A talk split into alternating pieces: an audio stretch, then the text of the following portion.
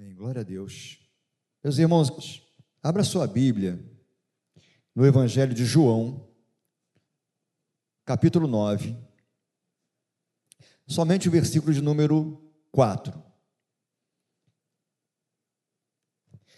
João, capítulo 9, versículo de número 4, e nós vamos ler somente este versículo como base para esta mensagem.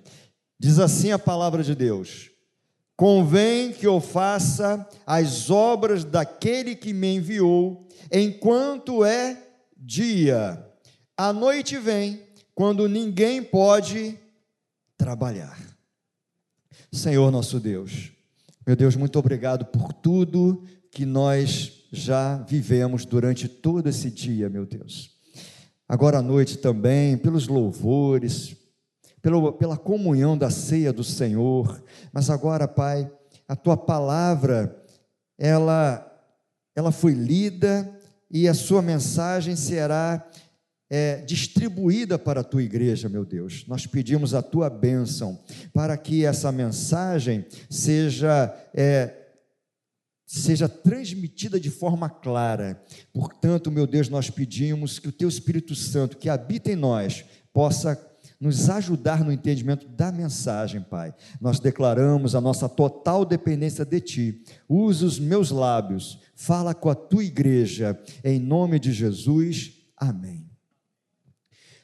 Meus amados, aliás, hoje é dia do trabalhador.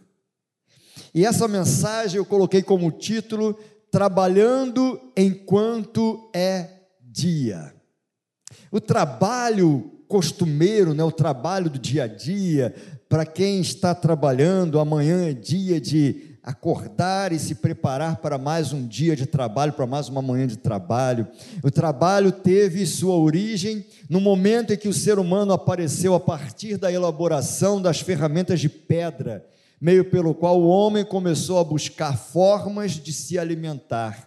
Desde então, o trabalho passou a fazer parte de uma das necessidades do ser humano. É uma atividade humana com o objetivo de obtenção de subsistência.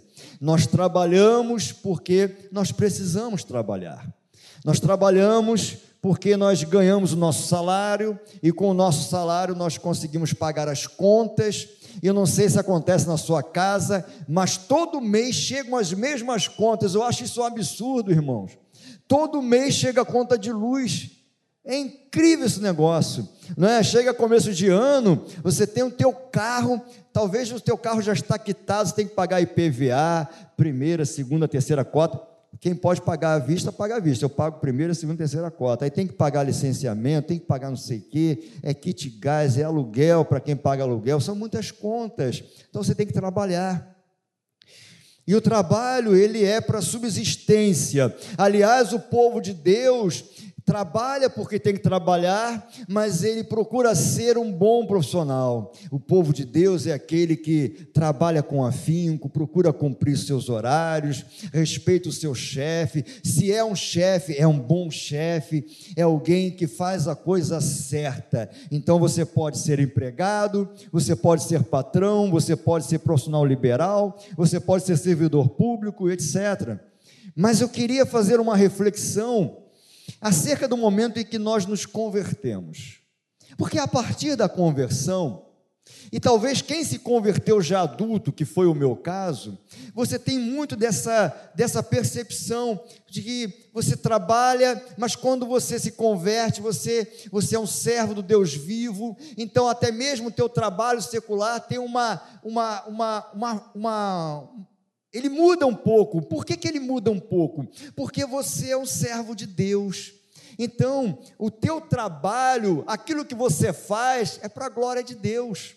Aliás, salvo engano, eu, eu, eu creio que o João Calvino, por exemplo, ele vai escrever algo semelhante. Ele vai dizer assim: se você é um marceneiro, seja um marceneiro para a glória de Deus. Se você é um mecânico, seja um mecânico para a glória de Deus. Se você tem o seu negócio, que você tenha o seu negócio para a glória de Deus. Então você continua trabalhando, você continua fazendo o que você tem que fazer, que você tem que trabalhar, você tem que ganhar teu dinheiro, você tem que pagar suas contas, mas você é um servo. Então, você faz tudo para a glória de Deus. Colossenses 3,17. Tudo que fizerem, seja em palavra ou em ação, façam-no em nome do Senhor Jesus, dando por meio dele graças a Deus Pai. E eu começo a entender o seguinte: que nós somos servidores de Deus. Nós somos servidores de Deus. Tem um texto que está lá na, em 1 Coríntios, capítulo 3, versículos 5 a 8 e o 13. Eu vou ler aqui na nova tradução, que olha só que texto maravilhoso. Afinal de contas, quem é Apolo e quem é Paulo? Havia ali uma questão da igreja. Ah, eu sou de Paulo, eu sou de Apolo. Ali ali algumas questões e aí Paulo vai escrever isso. Afinal de contas, quem é Apolo e quem é Paulo? Somos somente servidores de Deus, e foi por meio de nós que vocês creram no Senhor. Cada um de nós faz o trabalho que o Senhor lhe deu para fazer. Assim somos nós. Nós somos servidores de Deus. Nós temos uma obra que é dele para, para que nós possamos desenvolver. Propósito de Deus na sua vida. E aí ele vai dizer assim: Eu plantei e Apolo regou a planta, mas foi Deus quem a fez crescer. Veja, meus irmãos, quem estava aqui até agora de manhã pastoreando essa igreja era o pastor Carlos Ribeiro. E agora nós estamos assumindo. Nós somos o que? Continuadores da obra. Sabe? A obra é dele, irmãos. Você não vai vir à igreja ou não vai estar com, conosco aqui por causa de Carlos Ribeiro ou Paulo Paz. Você está aqui por causa de Jesus. A obra é dele. Isso não me impede, ao contrário, de trabalhar para Jesus. Eu tenho que ter esse entendimento de trabalhar para Jesus. E aí diz assim: Eu plantei e Apolo regou a planta, mas foi Deus que a fez crescer de modo que não importa nem o que planta, nem o que rega, mas sim Deus que dá o crescimento. Pois não existe diferença entre a pessoa que planta e a pessoa que rega. Vocês entendem que para Deus todos nós somos importantes e iguais? Entende isso? Cada um desenvolvendo o seu trabalho. Sabe, desde o irmão lá na portaria, o que o irmão está fazendo ali, gente, é para Jesus e é muito importante.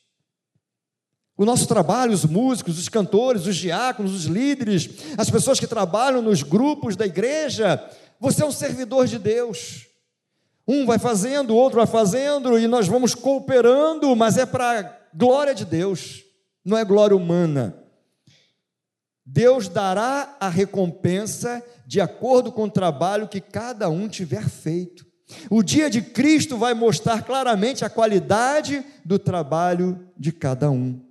E aí eu comecei a pensar naquele texto de João 9:4. Convém, Jesus falando, convém que eu faça as obras do Pai, as obras daquele que me enviou, o Pai, enquanto é dia. E aí diz assim, ó, porque a noite vem quando ninguém pode trabalhar. E a reflexão para essa noite é o seguinte: precisamos trabalhar enquanto é dia. Agora, primeiro, enquanto é dia, adore. Adore. Meus irmãos, eu li uma, uma, uma, definição de, de adorar a Deus que eu gostei muito. Diz assim: adorar a Deus é responder a tudo que Ele é com tudo que nós somos. Isso é adorar a Deus. Adorar a Deus é você estar na casa dele, não porque você se acostumou em vir para a casa dele, mas para adorá-lo. Adorar a Deus é quando você passa momentos gostosos aqui na igreja, como de manhã.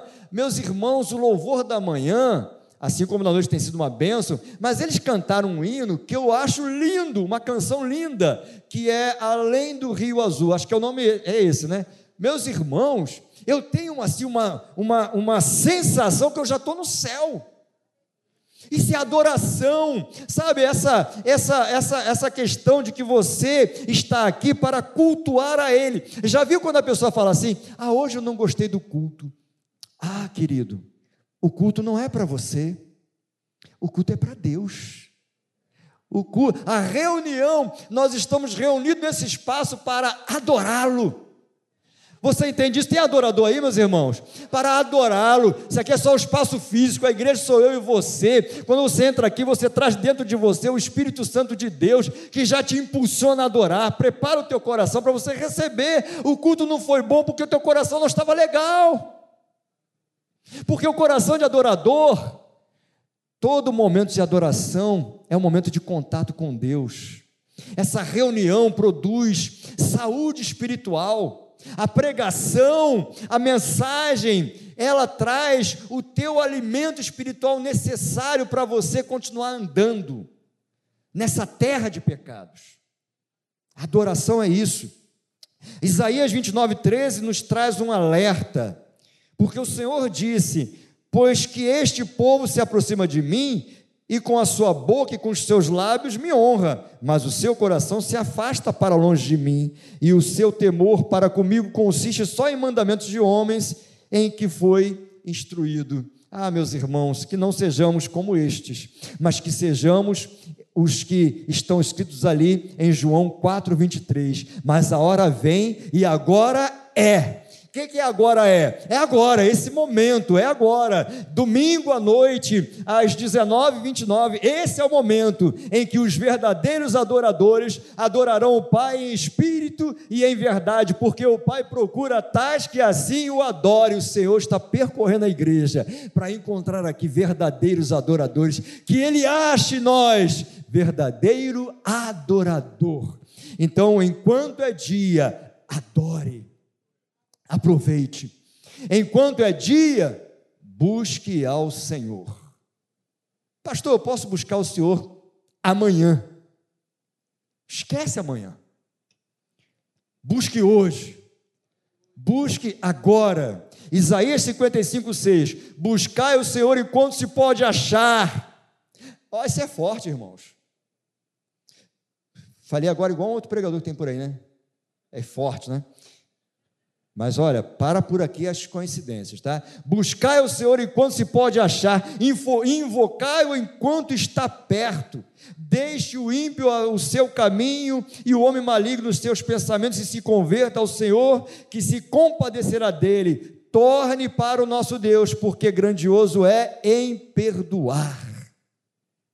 Se você tem percebido que na sua caminhada tem coisa que você está fazendo que não agrada a Deus, enquanto é dia, busque ao Senhor. Busque ao Senhor enquanto se pode achar. Veja um versículo que é muito citado por muitos pregadores e é um versículo realmente extraordinário. 2 Crônicas 7,14. Você sabe de cor. E se o meu povo, que se chama pelo meu nome, está aqui o povo de Deus. É esse povo aqui.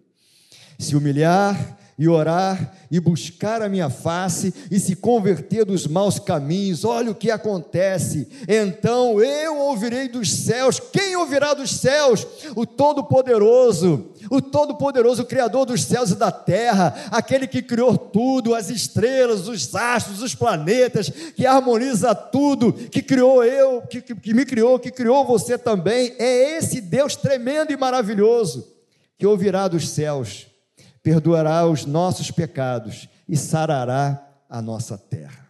Tem um caminho para isso. 1 Crônicas 28, 9, Davi falando a Salomão, é, nesse trecho, Davi queria construir o templo para Deus, e Deus fala assim: Davi, não vai ser você, porque você é homem de guerra, vai ser seu filho Salomão. E aí ele vai, ele vai reunir a, o povo e vai começar a falar com, com, o povo muitas coisas sobre tudo isso. E daqui a pouco ele olha para o seu filho Salomão e diz assim: Quanto a você, meu filho Salomão, conheça o Deus de seu pai e sirva-o de coração íntegro e espírito voluntário, porque o Senhor esquadrinha todos os corações e penetra todos os desígnios do pensamento. Aí ele vai dizer assim: ó, se você o buscar, ele se deixará achar por vós. Se você buscar o Senhor, você vai se surpreender, porque Ele vai deixar você achar. Então, enquanto é dia, busque ao Senhor. Enquanto é dia, pregue o Evangelho a toda criatura. Não é o que diz a a, ordem, a ordem do Senhor Jesus, Marcos 16, 15, vão por todo o mundo e pregue o evangelho a toda criatura. Jesus, meus irmãos, ele morreu por todos, não foi por alguns. João 3,16, porque Deus amou o mundo de tal maneira que deu seu filho para morrer por quem? Só por alguns? Só para as pessoas legais que você conhece? Só para as pessoas que você rotula como boas pessoas? Ele morreu só por elas? Ele morreu por todos.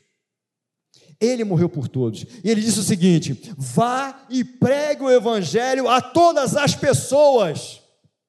Então, nós temos que pregar o evangelho a todas as pessoas. Sabe? Pregue a tempo e fora de tempo, foi o que Paulo disse a Timóteo. Pregue, pregue, pregue. Comece pela sua vizinhança, comece pela sua família, comece pelo seu trabalho, vai avançando. Quando nós falamos assim, vá por to... vá, vá, vão por todo mundo e pregue o evangelho, nós temos uma visão equivocada que está falando que nós temos que fazer missões internacionais. Também tem esse chamado, mas o chamado para toda a igreja é pregar o evangelho, é convidar pessoas para estar na casa de Deus Sabe, é preciso fazer isso. Enquanto é dia, vai ter aquele momento que você vai querer pregar para alguém que você quer que se converta, mas a noite vai chegar. O que é a noite chegar? Talvez aquela pessoa seja aconteça alguma coisa com ela e você não falou para ela de Jesus Cristo. Talvez aquele teu parente, você não sabe o tempo dele, ele precisa ouvir sobre Jesus Cristo, precisa convidar. Nós temos que nos voltar ao nosso hábito de convidar pessoas para o culto, para que ouçam a palavra de Deus, para que se convertam, para que voltem para Jesus. Meus irmãos, a igreja tem como função povoar os céus. E essa não é uma missão só do pastor, é de toda a igreja.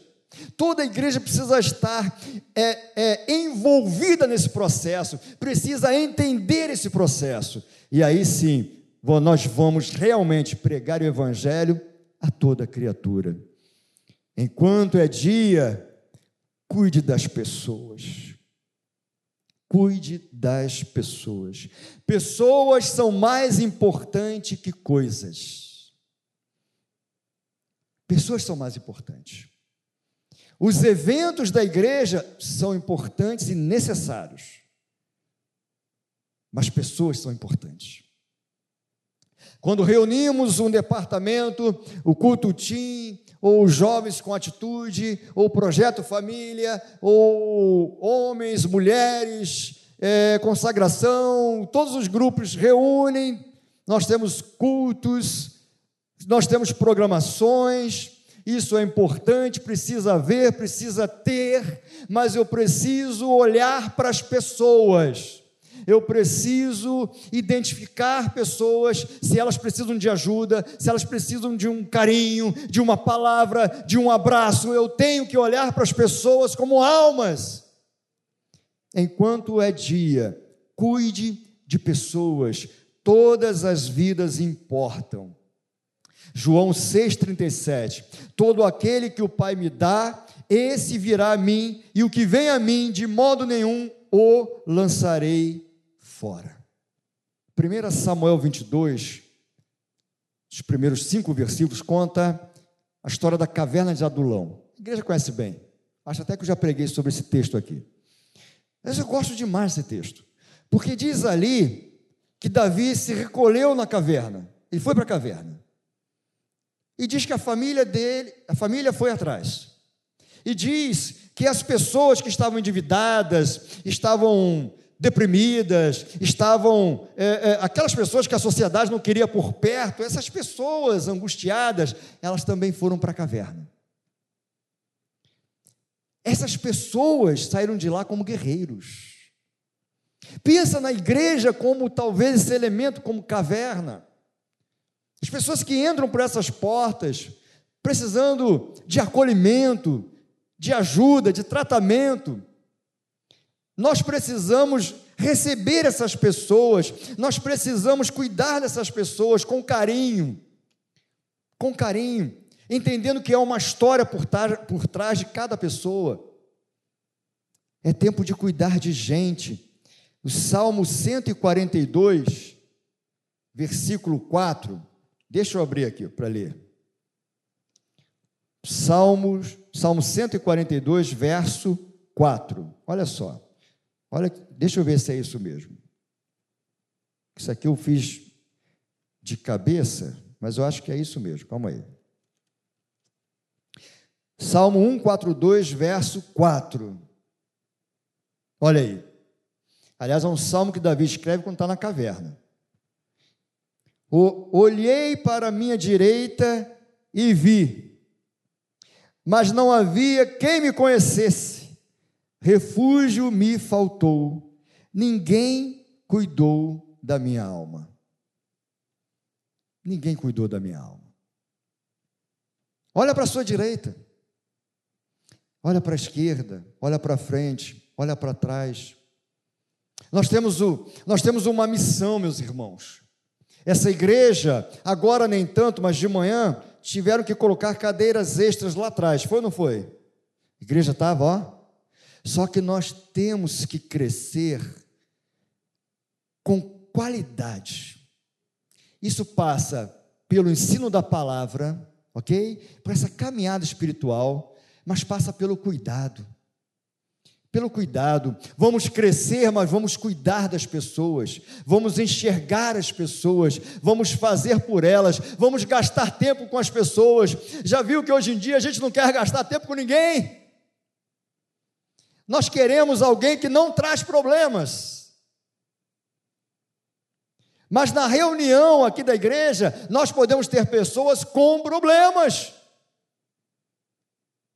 E talvez você diga assim: olha, eu vou orar por você, me perdoe a franqueza, na maioria das vezes a gente nem ora.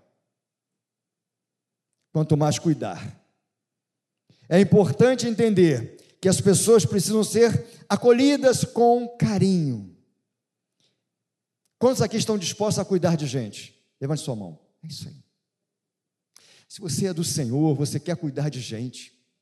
Sabe, existe uma frase de um psicólogo cristão que uma vez eu vi um pastor falando na igreja, e eu concordo plenamente, ele trazendo para a igreja, ele disse o seguinte: o sentido da nossa vida é dar sentido à vida de alguém. Tem gente perdida, gente angustiada, gente sofrendo, gente precisando de ajuda, de um abraço, de um carinho. Gaste o seu tempo, ou melhor, ganhe tempo cuidando dessa pessoa. Não espere só pelo pastor, pelo seminarista, pelo evangelista. Você é um servidor de Deus. Você pode ajudar pessoas. O diácono Leandro trazia sempre, e eu até quero perguntar sobre o Carlos Henrique: cadê ele? Vocês lembram de um cadeirante que vinha à igreja? E o diácono Leandro trazia ele no seu carro, levava para casa, entrava aqui no templo, tirava uma cadeira, posicionava a cadeira de rodas, aí você vai dizer assim: ah, mas pastor, aí ele é diácono. Ele não era diácono naquela época. Isso é cuidar. Acha que é fácil colocar uma cadeira de roda no seu carro, trazer alguém cadeirante no carro? Não, não. É difícil. Isso é cuidar. É bom, a festa é bom, ah, os eventos são maravilhosos, mas cuide de pessoas. A igreja é chamada para cuidar. Jesus pregava para uma pessoa da mesma forma que pregava para uma multidão. Sabe por quê? Todos são importantes. Todas as pessoas são importantes. Enquanto é dia, não desanime de trabalhar para Jesus. Continue trabalhando. Meus irmãos, Gálatas 6:9, e não nos cansemos de fazer o bem, porque no tempo certo faremos a colheita se não desanimarmos. Continue trabalhando.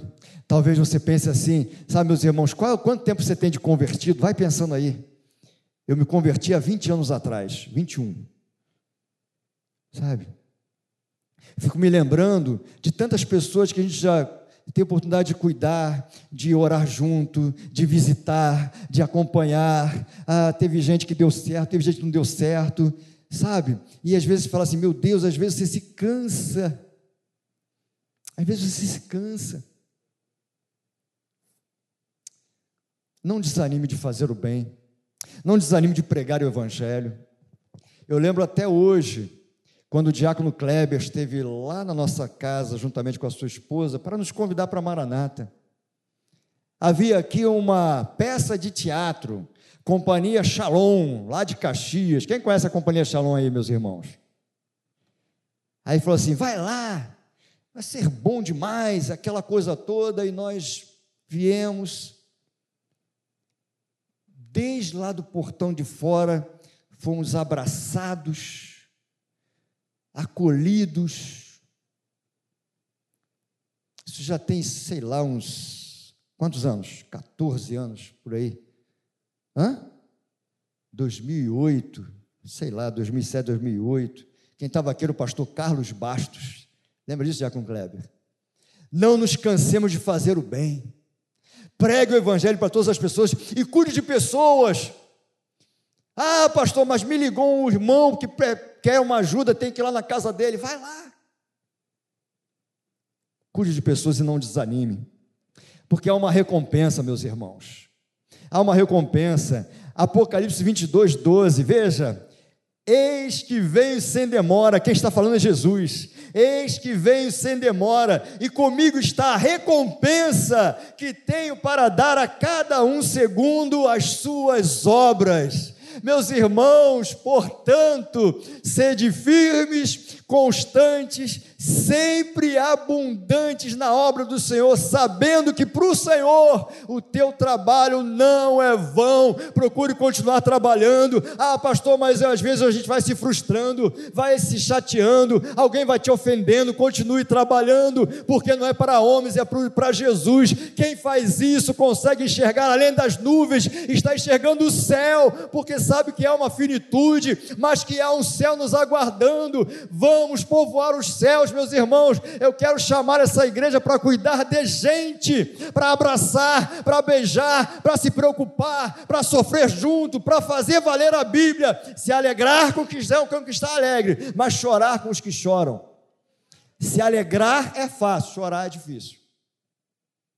E eu quero conclamar essa igreja a viver a palavra, alegrar com quem está alegre, mas chorar com quem está chorando.